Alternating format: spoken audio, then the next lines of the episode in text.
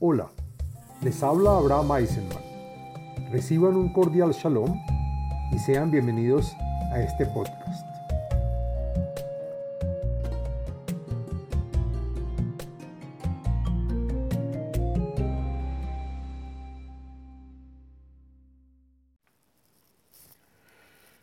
Shalom Alejem. Este video y podcast pertenece a la serie del tema del libro de los Salmos. En este video y podcast del contenido de los Salmos hablaremos del Salmo número 76, el cual trae beneficios y es recomendable, entre otros, para salvarse del peligro del fuego y del agua, para el alivio en horas de crisis, para alejar energías negativas que le impiden dormir a la persona y otros más. El Salmo 76 es un salmo que contiene 13 versos y pertenece al tercer libro de los salmos, al día de la semana miércoles y al día con fecha 14 del mes.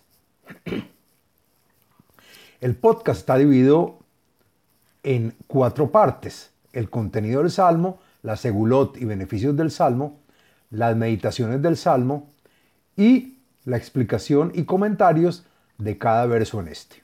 Bueno, hablemos de qué se trata el Salmo número 76. Según los comentaristas Radak, Eben Yehie y Sforno, este salmo se dice por la guerra de Gog y Magog, en la cual el nombre de Hashem se publica a todo el mundo por la venganza que hizo sobre las naciones por haber luchado en contra de Jerusalén.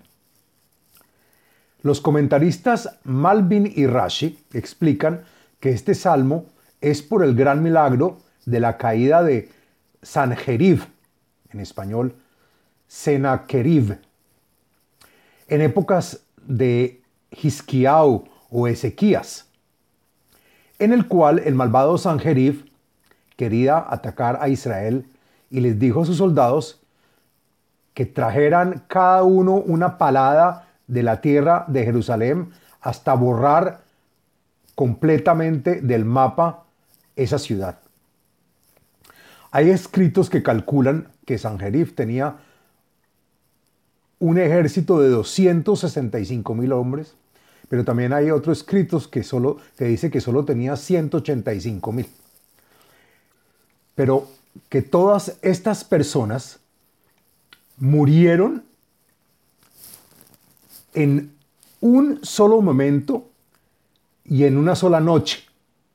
Murieron todos cuando dormían sin poder tener fuerzas para armarse, salvándose únicamente Sanjerif, sus dos hijos, Nabucodonosor y Nebuzaradán. El resto, todos murieron cuando dormían. El comentarista Meiri dice que el salmo se dice como una profecía que el rey de Ashur de Babilonia, que conquistaría la tierra de Israel hasta llegar a Jerusalén, ciudad en la cual habló en contra del Dios de Israel, y de su pueblo. Bueno, hablemos de la segulot que trae el Salmo número 76.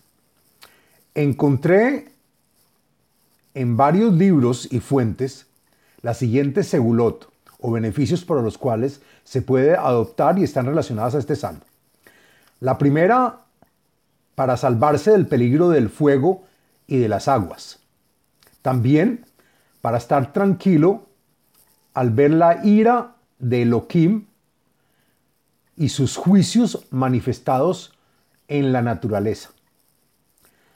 Para sentir alivio en horas de crisis locales, nacionales o mundiales. Para alejar energías negativas y espíritus que perturben, que perturben el dormir. Y por último, para ampararse y refugiarse de terremotos, de vendavales, inundaciones y cualquier fenómeno de la naturaleza. Bueno, hablemos de las meditaciones. Encontré una meditación relacionada a este salmo. Está recomendada por la página de Facebook Kabbalah y Torah en expansión. Y, se refiere al santo nombre de Yud Hei, se pronuncia Ya, que son las dos primeras letras del tetragramatón. Y dice la página que el Salmo 76 es la defensa más rápida y efectiva contra el peligro del fuego y del agua. Se debe imitar el santo nombre de Yud Hei, que se pronuncia Ya. Bueno, ahora comencemos la explicación del texto del Salmo número 76, que lo siguiente es la explicación del contenido y los comentarios del texto del Salmo. La Menatzeach Beneginot Mismor Leasaf Shir. El Salmo fue escrito para el levita director de los que tocan un instrumento en el templo sagrado, para que lo ejecuten agradablemente. Salmo compuesto por Asaf, para que se cante dentro del templo sagrado. Nodá Beyehudá Elohim, Israel Gadol Shmu. Sabido y publicado en Yehudá, y que según los comentaristas Radak y Ibn Esra, es Jerusalén, la cual era el lugar de la tribu de Yehudá, y la tribu de Judá era la cabeza del reino. Y que Elohim estará presente en tiempos de la futura redención, vengando a los pueblos que ataquen a Jerusalén, o también hay quien dicen que fue en tiempos de Sanjerif, y que el gran nombre de Elohim se extenderá a todo Israel y al resto de las tribus de Israel. Vallejí Beshalem Sukkot Ume Onato Betzion. La presencia divina o el alma general de Israel volverá y construirá el templo sagrado de Jerusalén y la residencia de Hashem se establecerá en todo Sión. Shama, Shivar, Rishfei, Kashet, Magen, Bejeref, Umilhamá, Sela. Allá en Jerusalén, en donde Hashem romperá para siempre las flechas de hierro que son lanzadas con los arcos de los invasores, flechas con fuego y brasa en sus puntas, así como todos los escudos, espadas y demás armas de guerra que según los comentaristas Radak y Sforno quedarán desde ese momento extinguidas. Naor ata adir meharerei taref y entonces se manifestará tu gran luz que según Rashi neutralizará y desaparecerá a los enemigos del mundo. Luz más potente que los enemigos que son como animales de rapiña en las montañas y que según Rashi sus fuerzas son nada en comparación con la fuerza de Hashem.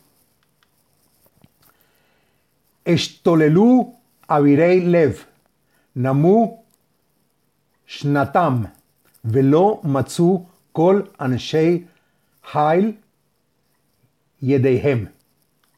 El comentarista Sforno dice que de los animales rapaces se puede uno escabullar y escapar, pero no de la guerra contra el Todopoderoso, pues los enemigos se confundirán y su corazón duro y soberbio los conducirá a atacar a Jerusalén colmados de una fidelidad estúpida. Después de esto, los soldados quedarán en un letargo eterno, sin poder encontrar con sus manos ninguna arma y sin poder protegerse para caer finalmente muertos. Mi garateja Elohei Yaakov, Nirdam, Berejef, Vasus. Y con la reprimenda que tú, Hashem, Dios de Jacob, que según el comentarista Hazet Sion se refiere a la Torah, pues gracias a la Torah llegará la salvación.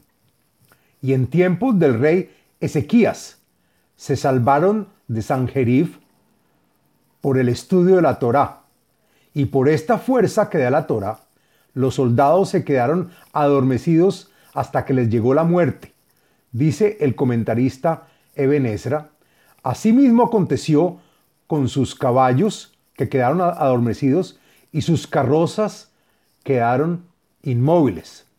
El comentarista Radak dice que se refiere al rey Gog y Magog.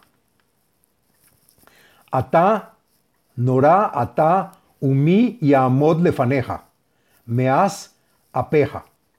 Y entonces se podrá ver que tú, Hashem, causas miedo e impactas terriblemente, pues tú solo aniquilaste a todo el ejército, y no hay quien te enfrente y se levante en tu contra cuando, cuando te enfureces.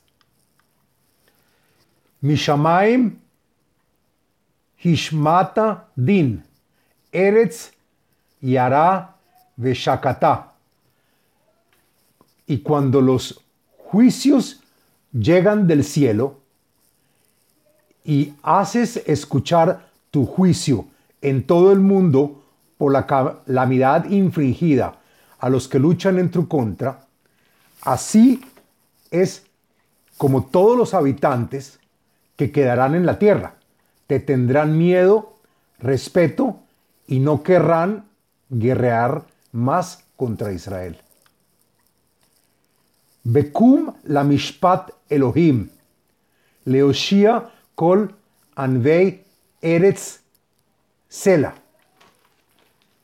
Y cuando Elohim se levante a hacerle juicio y hacer la venganza por los hijos de Israel, para salvarlos de las manos de las naciones para siempre, es para los justos y modestos de la tierra, y que desde ahora aquellos que desean perjudicarlos tendrán miedo de hacerlo. Kihamat Adam Todeja, Sherit Hemot Tahgor. El comentarista Sforno comienza diciendo que no solo desde ahora estarán callados los que querían guerrear contra Israel, sino también se tornarán felices de ver la salvación de Israel.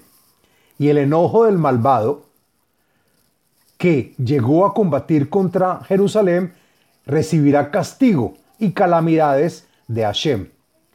Agrega Rashi que los enemigos querían mostrar su orgullo e ira contra Israel, pero ahora se van a abstener de hacer el mal y comenzarán a alabar y agradecerle al Todopoderoso. Nidru Veshalmu Ladonai Eloheihem Kol Svivav Yavilu Shai Lamora. Y entonces en Israel se prometerán y compensarán uno al otro. El comentarista Sforno agrega que harán del buen corazón las promesas que le hicieron a Hashem cuando estaban con problemas y que Hashem les concedió todos los milagros y maravillas.